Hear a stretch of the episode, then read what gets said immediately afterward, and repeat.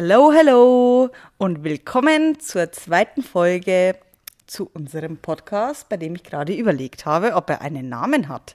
Offene Beziehung. Offene Beziehung. Ich bin auch da, hallo. Genau, Markus auch da. Jetzt wisst ihr Bescheid, wie unser Podcast heißt. Ähm, wir starten in die zweite Runde und ich versuche lauter zu reden. Marco versucht langsamer zu reden. Und Wir werden beide scheitern. wir werden beide scheitern. Aber wir beginnen mit den ersten Fragen, die reingetrudelt sind.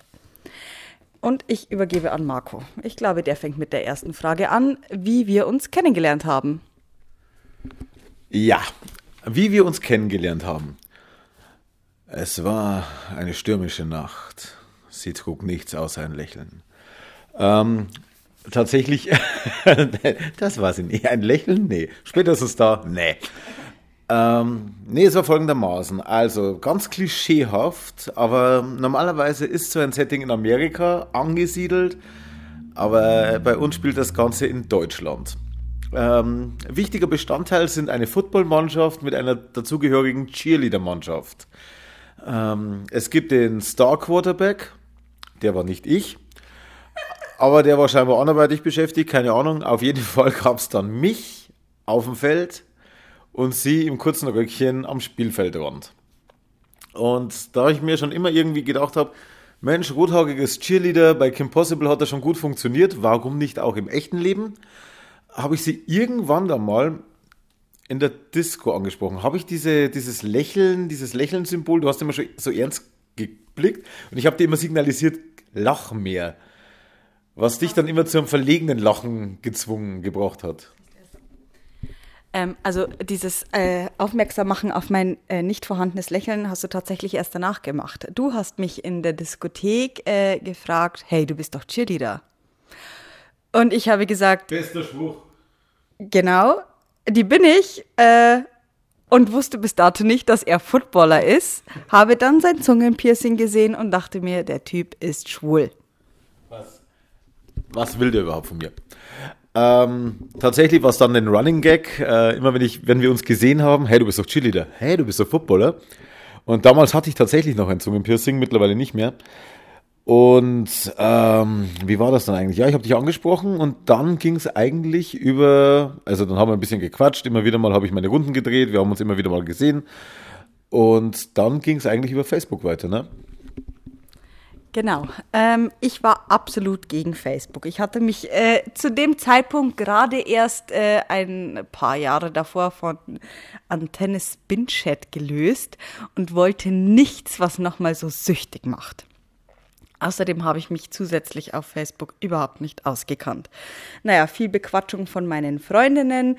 Ähm, hat dann aber doch sein Übriges getan. Ich habe mich angemeldet und ich glaube, ich habe noch nicht mal auf den OK-Button gedrückt, dass ich jetzt quasi online bin. Da kam schon äh, Marco S. -Punkt hat Ihnen eine Freundschaftsanfrage gesendet. Ich dachte mir so, what? genau. Ja, wir haben dann also äh, geschrieben, hey, jetzt doch auf Facebook und ich so, ja, offenbar. Und ja, was machst du heute noch? Hm, nicht recht viel. Und du, äh, ja, stehen 30 Minuten vor deiner Tür. Und ich so, okay. Ja, und so ging das dann so hin und her und äh, irgendwann führte eins zum anderen. Und das ist eigentlich die Vorgeschichte, wie wir uns kennengelernt haben, ohne dass wir jetzt zu sehr ins Detail gehen müssen. Ähm, tatsächlich war ich unfassbar viel in diesem Facebook-Game drin, denn ähm, ich, es war relativ neu, ich fand es relativ interessant. Es war damals auch wesentlich angenehmer, als es mittlerweile ist. Ähm, du bist ja schon seit langer Zeit wieder abgemeldet von Facebook und äh, seit Jahren eigentlich, ja. Und ähm, bei mir ist die ganze Tendenz, also bei dir ist es Instagram, was ja jetzt mittlerweile zu Facebook gehört, aber doch äh, eine andere Plattform ist. Und ähm, ich ja auch auf Instagram, aber tatsächlich noch mehr auf Twitter eigentlich unterwegs bin. Und Facebook läuft halt bei mir so nebenher als Standardmedium, genauso wie ich meine äh, E-Mails lese oder meine WhatsApp-Nachrichten aufmache. Und dieses Grinsen im Hintergrund, ja, ja, genau. Aber was, was diese gute Frau nicht weiß, ist, dass ich tatsächlich, wenn ich Facebook aufmache, dann nur, weil ich selber irgendwas poste. Genau, das ist mein Problem. Genau, das ist dein Problem. ähm, aber selber eigentlich relativ wenig schaue, was die anderen posten, äh, weil es mich auch relativ wenig interessiert. Und weil Facebook es einfach mittlerweile hingekriegt hat, es uninteressant zu machen. Ähm, man wird immer mehr zu dem, der man ohnehin schon ist, weil man eine Bubble aufbaut, die einen überhaupt nicht mehr rauslässt, irgendwelche anderen Meinungen aufzunehmen.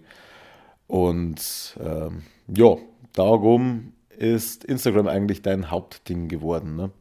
Ja, und dann denke ich mal, haben wir diese Frage soweit beantwortet. Es begann mit Sport, führte dann über die Disco auf sozialen Plattformen direkt in mein Schlafzimmer. Bam! so. Und dann können wir eigentlich gleich die nächste Frage aufgreifen. Das war nämlich, wie sieht's mit Eifersucht aus? Gar nicht ein bisschen viel. So, jetzt haben wir ja eine offene Beziehung. Und der Podcast heißt offene Beziehung. Und wir führen eine offene Ehe. Quasi ja auch eine offene Beziehung. Sie sogar zwei. Im Endeffekt. Und wenn man da eifersüchtig ist, also ich, ich meine, man steckt nicht drin. ähm, es ist so, dass jeder das für sich selber entscheiden muss, wenn er es probieren will, inwieweit kann er es probieren oder kann er sich öffnen. Aber ich bin der festen Überzeugung, wenn du ein eifersüchtiger Typ bist, Verena war da das größere Problem von uns beiden, das deutlich größere Problem. Äh, wenn du ein eifersüchtiger Typ bist, dann lass es, weil das kann nicht gut gehen, weil ähm, kann man nur so vorstellen, dass du dann anfängst, nachts hinterher zu fahren und vorm Fenster zu liegen oder irgendwelche Handys äh, auszuspionieren oder so. Was halt Leute, die eifersüchtig sind, zu einem großen Maße vielleicht sogar, dann wahrscheinlich auch tun werden. Also ich sage jetzt mal, ich bin weniger eifersüchtig.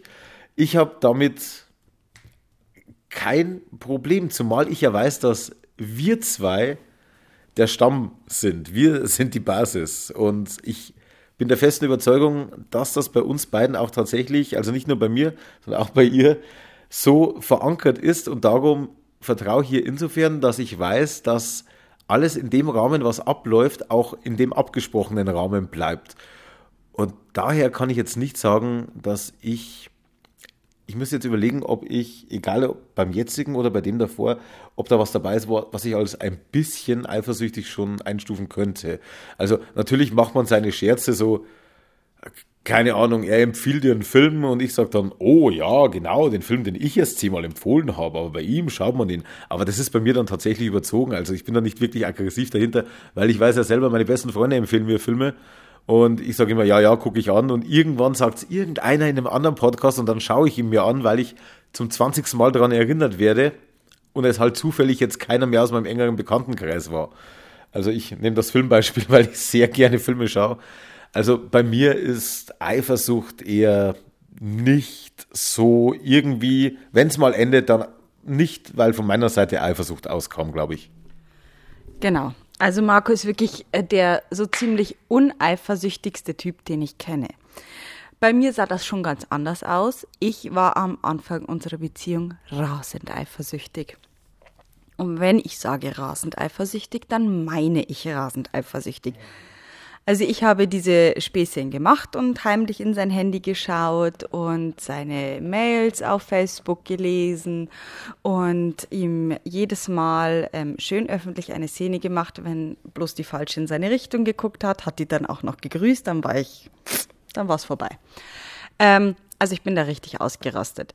Ähm, irgendwann hat sich dann bei mir aber auch so das eingestellt, äh, der Idiot bleibt mir. Ich muss nicht mehr eifersüchtig sein oder zumindest nicht in diesem Maße. Ähm, denn es war tatsächlich so, ich dachte eigentlich, als ich diesen, diesen Vorschlag gemacht habe, äh, dass wir eine offene Beziehung führen könnten, dass mir das völlig egal ist, was Marco macht. Und bei ihm ist es deutlich später das erste Mal passiert als mir. Also ich habe relativ schnell meine erste Beziehung äh, dann begonnen. Und ähm, irgendwann bin ich in der Früh aufgestanden und Marco dann auch. Das war quasi nach seinem Weggehtag, den er einmal in der Woche hat. Und also ich hatte, ja genau. Und ich hatte dann so meinen Standardsatz und einfach, und ist was passiert? Und er sagt ja. Und ich denke mir, Bäm. Also das war so ein richtiger Schlag in die Fresse und dann ich so, was ehrlich? Und Marco so, ja, ja schon. Ich so, hast du mit einer geschlafen? Und der, ja. Und ich habe ihn angeschaut, ich so, nee, du verarscht mich. Und er, nein, nein, ehrlich. Also ich habe es wirklich tatsächlich nicht geglaubt. Das war für mich, ich will nicht sagen, ich war fix und fertig. Ja, ich habe dann erst einmal schlucken müssen, habe das ein oder andere Tränchen vergossen. Ähm, und jetzt hat er mich gerade aus dem Konzept gebracht. ich habe dann erstmal schlucken müssen. Ja, sie auch. Und äh, das war nur ein Scherz, aber das hat sie jetzt rausgebracht. Genau, ja. Ähm, weil das war eine Info, die ich noch nicht wusste. Genau. das war auch nicht so. Ja, nee, ähm, also ich war wirklich am Anfang felsenfest davon überzeugt, äh, dass er mich verarscht. Gut, als ich dann langsam gemerkt habe, dass dem nicht so ist, habe ich echt geschluckt und wirklich überlegt, ob das das ist, was ich will. Und habe dann meiner ähm, damaligen Partnerschaft auch sofort geschrieben, ich weiß nicht, ob das mit uns noch gut ist. Weil ich zu dem Zeitpunkt plötzlich äh, alles beenden wollte. Also ich dachte mir so, nee, so geht es nicht. Äh, ich möchte nicht, dass Marco mit einer anderen schläft und überhaupt. Und mich hat das wirklich beschäftigt. Also ich glaube, ich habe wirklich viele, viele Tage danach immer wieder nachgefragt, mich versichert, wie lief das bei euch ab? Wie habt ihr das gemacht? Da hast du sie geküsst? Ähm, Kenne ich sie?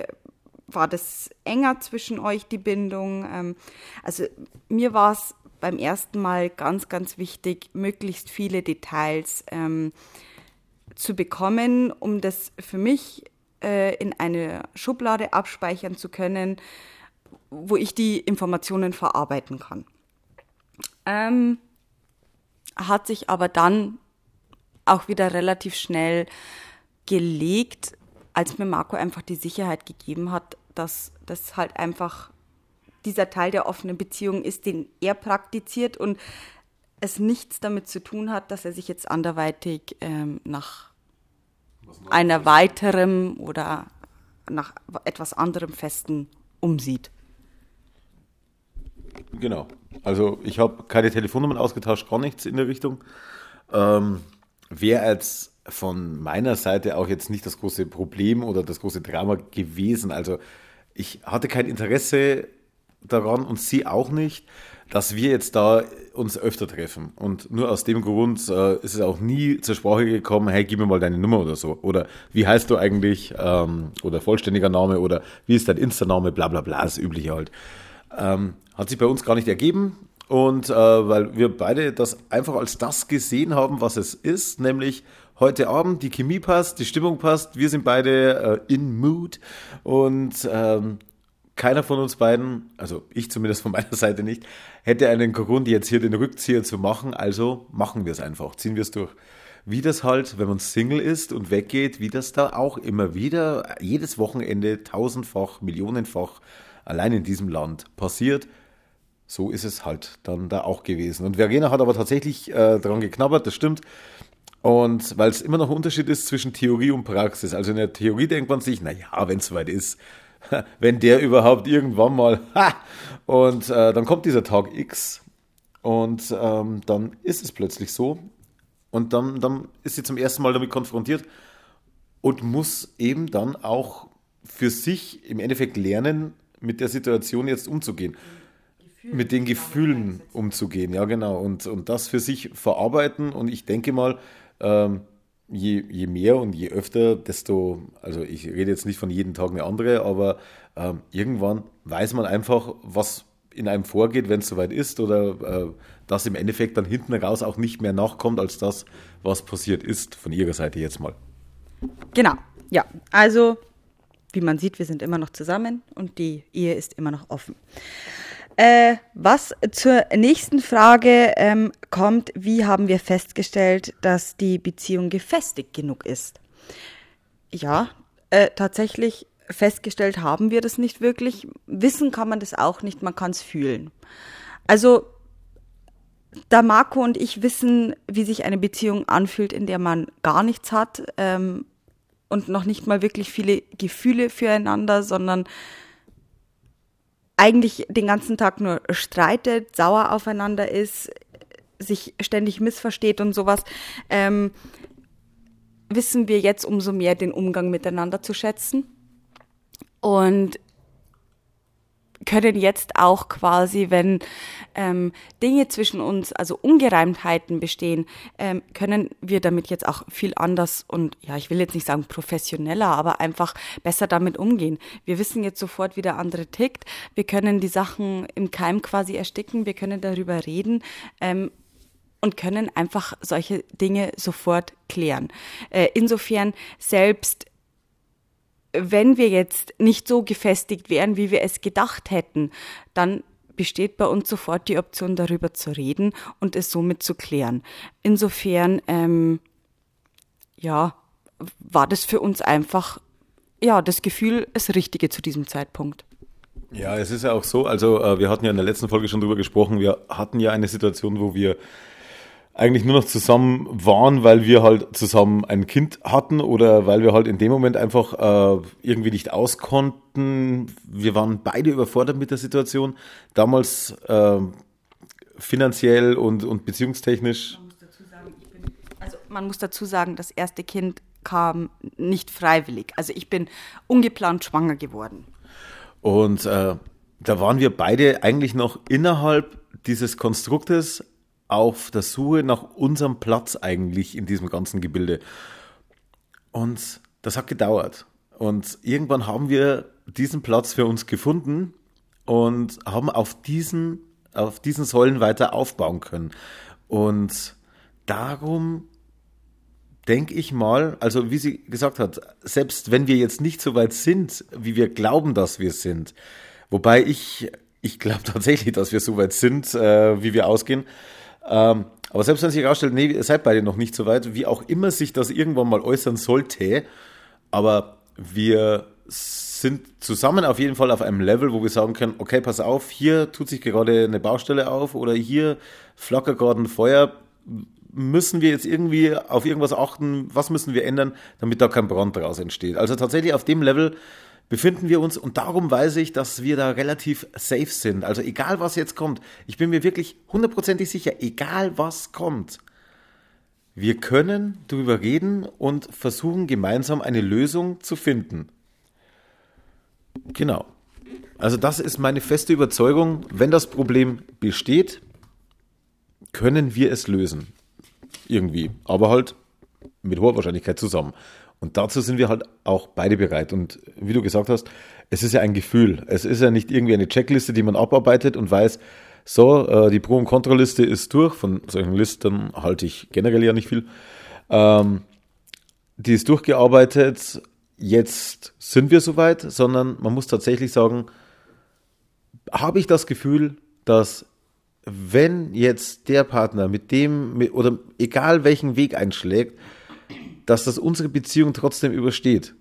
Dieses Gefühl hatten wir, also dass wir die Möglichkeit haben, diese Beziehung trotzdem aufrechtzuerhalten, ohne dass sie längerfristigen Schaden nimmt. Und darum, glaube ich, sind wir beide vom Gefühl her auch so weit gewesen. Und ähm, da passt auch irgendwie eine andere Frage herein. Äh, gibt mir jemand anderes etwas, das mir bei Marco fehlt? Die Frage kann ich sehr schlecht beantworten, weil ich tatsächlich Marco bin. Ähm, also Verena hat ja in der, hat ja letzte Woche gesagt, dass ihr der Sex relativ egal ist. Also grundsätzlich, Sex existiert, Sex ist da, äh, okay, und mein Gott, kann man auch mal haben, aber muss man jetzt nicht zwingend irgendwie darauf auslegen. Ähm, ich bin da schon, ähm, ich mag Sex, generell. Vielleicht auch in dem einen oder anderen Ausmaß, wie es Verena jetzt nicht unbedingt will. Und das ist aber tatsächlich das rein körperliche. Ich gehe aber davon aus, wobei das ja nicht zu unterschätzen ist. Es gibt ja genug Trennungen oder Beziehungen, die daran scheitern, dass eben irgendjemand die körperlichen Bedürfnisse nicht erfüllt bekommen hat. Wobei wir immer noch auf einem Punkt waren, wo ich gesagt hätte, hey, ich habe den Nuff, what else do I need? Aber jetzt kommt natürlich der Bonus dazu, Leute, Sex mit wem auch immer ich will, immer her damit. Ähm, Verena ja den anderen Weg gewählt mit der längerfristigen Beziehung. Klammer auf, Affäre, Klammer zu. Also wir haben uns ja darauf geeinigt, dass wir es nicht Affäre nennen, weil es irgendwie der Sache nicht gerecht wird. Aber da ist ja wahrscheinlich eher der emotionale Aspekt dann auch gemeint und darum sollte die Frage auch abschließend Verena beantworten. Ähm, genau. Ähm, gibt mir der andere was, was mir bei Marco fehlt? Nein. Also ich hatte ja quasi in der letzten Folge letzte Woche schon gesagt, dass in einer Ehe mit drei Kindern viel auf der Strecke bleibt. Marco ist unter der Woche beruflich äh, ständig weg. Das heißt, wir haben äh, praktisch zweieinhalb Tage für uns. Ähm, Nettozeit. Nettozeit, genau. genau. Das heißt, da müssen die Bedürfnisse der Kinder befriedigt werden. Da ähm, muss zum Wertstoffhof gefahren werden. Muss zum Wertstoffhof gefahren werden. Einkaufen muss man machen, also beziehungsweise halt einfach diesen Großeinkauf. Ähm, wie gesagt, wir haben einen Einjährigen zu Hause. Natürlich kann ich einkaufen, aber ich werde jetzt hier nicht die ganzen Wasserkästen und sowas besorgen. Ähm, das ist einfach was, was mir mit Marco leichter fällt. Und insofern ähm, habe ich jetzt wieder mal den Faden verloren. Das wird mir noch öfter passieren. Wir sehen uns nur zweieinhalb Tage. Gibt genau, das heißt, da müssen wir unterbringen, dass die Kinder den Papa sehen wollen. Da müssen wir aber natürlich auch unterbringen, dass ich Marco sehen will. Ähm, ich hatte ja in der letzten Folge gesagt, dass mir Küssen zum Beispiel oder eine Umarmung sehr viel wichtiger sind als ähm, Sex. Und auch dieses Bedürfnis muss bei mir befriedigt werden. Und dann kommt hinzu, dass jeweils Marco und ich einen Tag am Wochenende haben, an dem wir auch noch weggehen. Ähm, um wie in meinem Fall den anderen Partner zu sehen und wie im Markus Fall einfach jemanden kennenzulernen oder auch nur Spaß zu haben. Völlig egal, ob mit oder ohne jemanden. Ähm, das heißt, es muss alles in diese zweieinhalb Tage Nettozeit reingepresst werden. Bei dem anderen habe ich halt einfach, ja, äh, diese ungeteilte Aufmerksamkeit, was ich schon gesagt hatte, wenn ich mit ihm zusammen bin. Also wie gesagt, es schreibt bei ihm vielleicht mal jemand oder es schreibt bei mir Marco. Ähm, einfach mal. Aber nichtsdestotrotz haben wir diese Zeit, in der wir zusammen sind, halt nur für uns. Und das tut mir unglaublich gut, denn ich bin ein Mensch, ich mag ungeteilte Aufmerksamkeit einfach gerne ähm, von jemandem, den ich auch mag. Ähm, da das aber einfach nicht zu vergleichen ist, äh, muss irgendwie selbstredend sein, denn Marco und ich sind jetzt, wie gesagt, neun Jahre zusammen. Wir sind so gefestigt, dass wir eine offene Ehe führen. Wir haben geheiratet, wir haben drei Kinder. Wir sind einfach unantastbar, was das Team, Marco und Nuffel angeht. Insofern, ähm, nein, das, das kann ich gar nicht weiter erklären, denn zwischen mich und Marco kommt nichts und ähm, die Beziehung ist eine andere, sowohl die intellektuelle als auch die psychische, physische. Es ist einfach alles auf einer viel engeren und vor allen Dingen anderen Ebene. Genau. Ich hoffe, die Frage ist somit befriedigend beantwortet. Ist noch eine Frage offen? Ja, wir könnten die. Ja. Ähm, wir wurden noch gefragt, ob wir beide zu 100% glücklich mit äh, dieser Konstellation sind oder ob es einer nur macht, weil er Angst hat, dass der andere ihn verlässt. Also ich kann von mir nur reden. Ähm, ich habe die offene Beziehung definitiv nicht, weil ich Angst habe, dass Marco mich verlassen könnte, weil ich jetzt zum Beispiel ähm, Samstagmorgen nicht lachend auf seinen Penis hüpfe, weil ich ihn wieder sehe. Ähm, das ist halt einfach nicht meins. Äh, nee.